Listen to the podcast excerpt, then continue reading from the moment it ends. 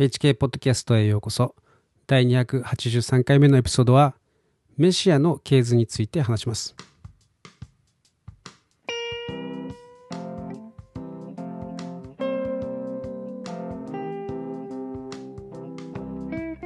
今週はですね、えー、HK ブログの再スタートをついに切ることができて、えー、やっとほっとしております。長く長くです。ね、まあ、2週間ほどお休みをいただきましたけれども、えー、本当に待ってくださってあ皆さん本当にありがとうございました、えー、全く新しい、えー、サイトとしてですね立ち上げました、えー、hkblog.me というですねとても覚えやすい、えー、URL になってますので、えー、そのままですね、えー、打ち込んで Google かなんかに打ち込んでくだされば、えー、すぐに、えー、ブログの方に行くことができますので、ぜひですね、えー、読んでいただきたいと思います。そして、できれば、えー、シェアもしていただきたいと思います。はい。ということで、宣伝はこれぐらいにしまして、え今日はですね、あの、メシアの系図について、ちょっとですね、話したいと思います。まあ、多くの方がですね、新約聖書を読み始める時にですね、もうまず第、もう一発目からもくじけると思うんですね。えー、というのも、まず、マタイの福音書の最初の部分、えっ、ー、と、系図が出てくるんですね。えー、で、カタカナの名前ばっかりこう、羅列されていて、読んでいられないんですよね。本当に。僕も長い間、えー、ずっとそこを読むたびにですね、もう耐えられないって感じだったんですけど、えー、まあ、イエス様の系図というのはですね、あの、まあ、メシアの予言の成就を表すものなんですね。で、まあ、メシア予言の成就というのは、あまあ、イエス様がダビデ、ダビデ王の子孫として生まれるというその予言があるからですね。まあ、それを示しているわけです。で、マタイによる福音書の系図というのは、まあ、イエス様のお父さんであるヨセフの家系です。実は母方のですね、マリアさんの方の系図というのは、えー、ルカによる福音書に、書かれています。まあ、両方ともですね、ダビデ王の子孫なわけです。で、イエス様は少女マリアを通して、えー、生まれたわけですけれども、まあ、神様はこの二人、えー、の家系を選ばれたということなんですね。えー、で、それはまあ予言通りということで、まあそのために書かれたわけですけれども、まあこの旧約聖書を知るに従いですね、この系図の中の人物の人生というものをですね、まあ思い起こせるように、まあ、なるわけです。こう名前を見るとですね、ああ、この人か、という具合にですね。まあ僕も全員ではないんですけれども、まあそれがとても興味深いわけです。で、まあそこにですね、その系図というものの、まあ意味を、まあ深い意味をですね、えー、知らされるわけですね。中にはいい人もいるんですけれども、まあ罪を犯した人、えー、あるいは外国人、などが目立つわけですね。まあ、中には外国人の売春婦だったという人もいるんですね。まあ、神のこうイエス様の系図だから、こうよほどこう清くてですね、こう特別に、えー、分けられた素晴らしい血統だろうと、まあ、思った思ったんじゃないかと思います。えー、でもそうじゃないんですね。で、我々はそこに、えー、人間のですね、現実、真実というものをですね、見出すわけです。この人の弱さとか失敗を見出すわけですね。本当に恥だらけな,、えー、なわけです。まあ普通、ある宗教ですね、まあ、その教祖のそのイメージを作るときにですね、そういった恥をですね、あえてこう、さらけ出すでしょうか。まあ、確かにですね、えー、ダビデ王家の系図ではありますけれども、もう本当に問題だらけなんですね。もうダビデ自身にもその問題があって、その問題によって生まれた子供、えー、の系図なんですね。で、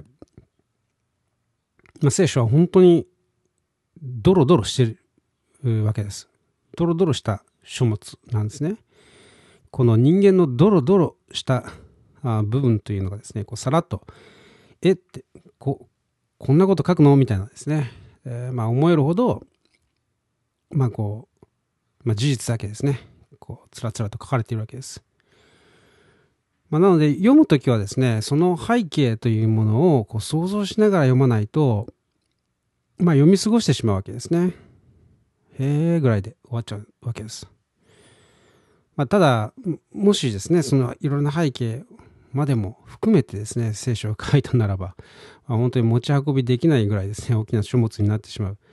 うわけで、まあ、神様はですね、必要な部分だけを抽出されたんだと、まあ、僕は考えています。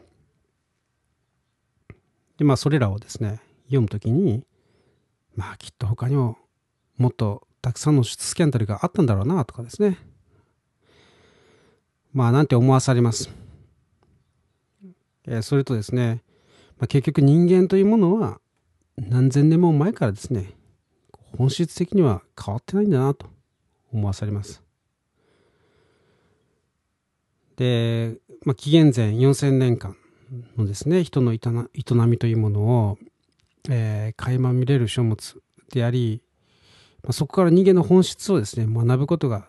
できるわけですね。まあ、今のような本当に本当に移り変わりの激しいですね、時代にあって、やはりこの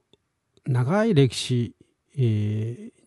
の風雪にですね、さらされながらもずっと生き残ってきたこの聖書の言葉、知恵に耳を傾けるというのはですね、本当に知恵のある生き方だと、まあ、僕は思います。で、このですね、人間のリアリティというものをですね、直視するときに、まあ、何を悟るのかというと、まあ、みんな一緒だなと。まあ、今も昔も変わりないじゃないかと。まあ、今も昔も変わりないって、いや、俺の人生もこんなもんじゃないかと。まあ、そんな風にですね、こうだんだん、まさに自分の人生がここに映し出されているということにですね、気がつくわけです。まあ、聖書なんて捏造だというふうにですね、こう一言で片付ける人も、まあ、いるんですけれど、まあそういう人でもですね、逆にそういうところを読めば、まあそこは真実だろうと、まあ、認めざるを得ない、えー、じゃないかなと思うんですね。良いことばかり書いているものほど、まあ熱情じゃないかなと、まあ、思えるわけですけれど、聖書は逆にですね、まあ、そういうドロドロした部分がもう本当に多く書かれてるんですね。まあ、真実を書いているわけです。とまあ多くの人はですね、こう聖書というのは神様の御業がこう書かれているっていうふうにですね、まあそうやって思うわけですけれども、まあ、確かにそうなんですけれど、まあ、その前にですね、この堕落した人間の姿というものが、まあ、十分にあぶり出されているということですね。まあ、それに気づく必要が大いにあるわけです。だからこそ、人間の手ではもうどうしようもなく、えー、救い主が必要なんだとで、そういう中でメシアが我々に与えられたということなんですね。まあ、それをこの系図の中からですね、読み取らないといけないわけです。で、そして残念ながらですね、すべての人がそれを受け入れるのではなく、残念ながらですね、その狭き門であるということも、まあ、イエス様は教えているわけですね。それを受け入れない人が多いということも教えています。まあ、僕はですね、その子供の頃こういうものを読んでいても、まあ、そういうことはですね、よくわかんなかったですね。気が、気がつかなかったです。まあ、そういう説教を聞いたとしてもですね、あまりこう、自分、うん、現実味をですね、帯びて、えー、理解できなかったですね。まあ、なんてこったというふうにですね、こう、その生々しさというかですね、そのひどさに驚いただけでした。えー、聖書怖いなとかですね、まあ、そういう印象だったんですね。えー、神様怖いなとか、まあ、そういう感じだったわけです。でしかし大人になるにつれてですね、そこに自分の人生がこう投影されているというふうに思わされるようになりました。まあ神様を信じていてもですね、まあ愚かな僕はいろんな失敗を犯してきました。まあ今も、今もですね、ま、本当に、ああ、バカだったな、あんなこと言わなきゃよかったな、とかですね、そういうことは本当にあります。えー、まあ、長く生きていれば生きているだけですね。まあ、バカな過ちを犯してしまうわけです。で、まあ、このようにですね、系図の示すものというものは、メシアと、まあ、救い主がですね、えー、ダビデ王家の子孫であるということと、まあ、人間の本質、えー、人は神様から背きっぱなしの歴史であったということをですね、まあ、系図は教えてくれるわけです。ただですね、まあ、その、まあ、メシアというだけあって、まあ、その失敗だけじゃないんですね。失敗だけで終わってはいけない。えー、この罪深さだけにですね、フォーカスしていたら、まあ、自分の内面をですね、えぐり出されて、打ちひしがれ、打ちひしがれてですね、それで終わってしまいますね。えー、失望しか残らないわけです。その系図の中にですね、イエス様は生まれてくださったということ。その救い主としてですね、その罪と血にまみれたその人たちの中に生まれてくださったわけです。これはですね、そのような、まあ、自分たちということに当てはまるわけですね。まあ、さっきも言ったように自分の人生がですね、この系図に表されている。といったようにですね、イエス様がこの系図の中に生まれてくださったということはですね、えー、自分のこの中にもですね、イエス様が生まれてくださる、イエス様が来てくださるんだということなんですね。まあ、ここにあの人類のですね、本質、人間の本質だけではなくてですね、神様の本質、神様の憐れみも見出すわけです。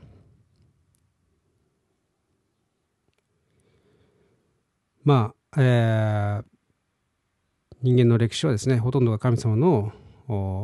反逆で反逆、反逆の歴史であったあと言ってもいいほどであってですね、まあ、それが人間の真実であり、本質である。まあ、正しい人生を歩みたいとですね、えー、そう歩んでいる人もいますし、そう頑張る人もいます。真面目に生きている人もいます。しかしですね、おのおの心の中をですね、チェックしてみるとですね、まあそれを、それが表されていないだけで、まあいろんな汚いものがですね、あることを認めざるを得ないというのが、まあ正直なところじゃないでしょうか。まあ、生きていればですね、無傷ではいられないわけです。まあ、あイエス様の系図はですね、それを表しているわけですけれども、まあ、この系図だけではなくてですね、聖書全体を読むと、それがもっとわかるわけです。本当に聖書はドロドロで、まあ、読んでるとですね、あんまりにもひどいことが書かれてるんですね。人間の愚かさとか、罪深さ、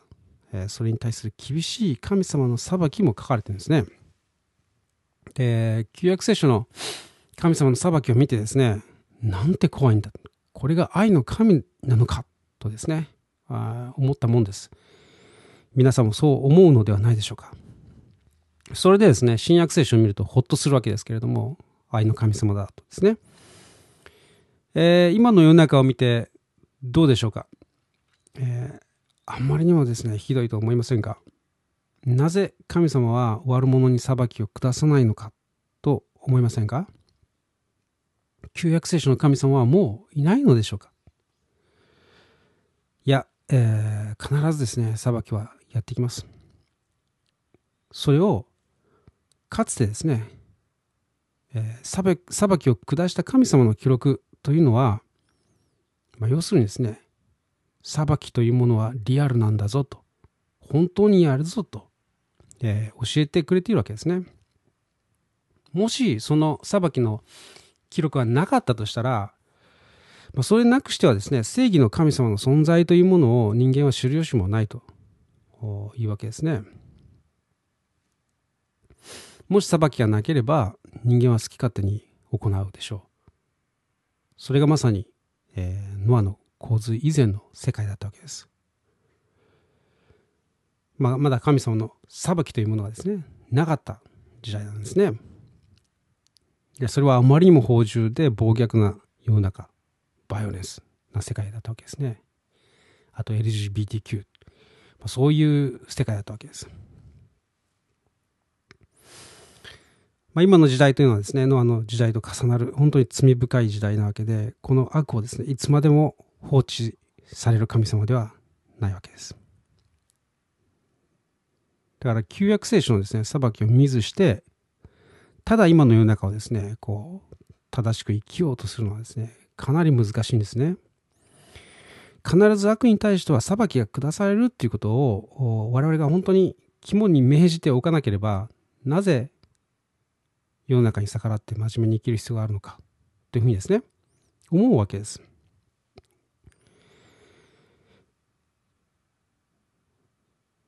正しいことも良いこともお天道様は見ているというですねそういう日本人のまあもともとはですね、えー、イスラエルの民族が伝えたものだと思いますけれどもそういう価値観というものがですね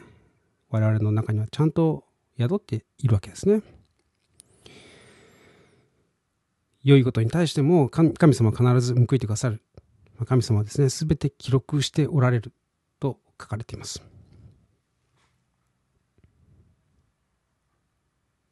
あとですね、まあ、裁きだけではなくて、裁きに対する恐れだけではなくてですね、我々を愛して、そのために一人子イエス様をも与えてくださった、その素晴らしい神様の愛にですね、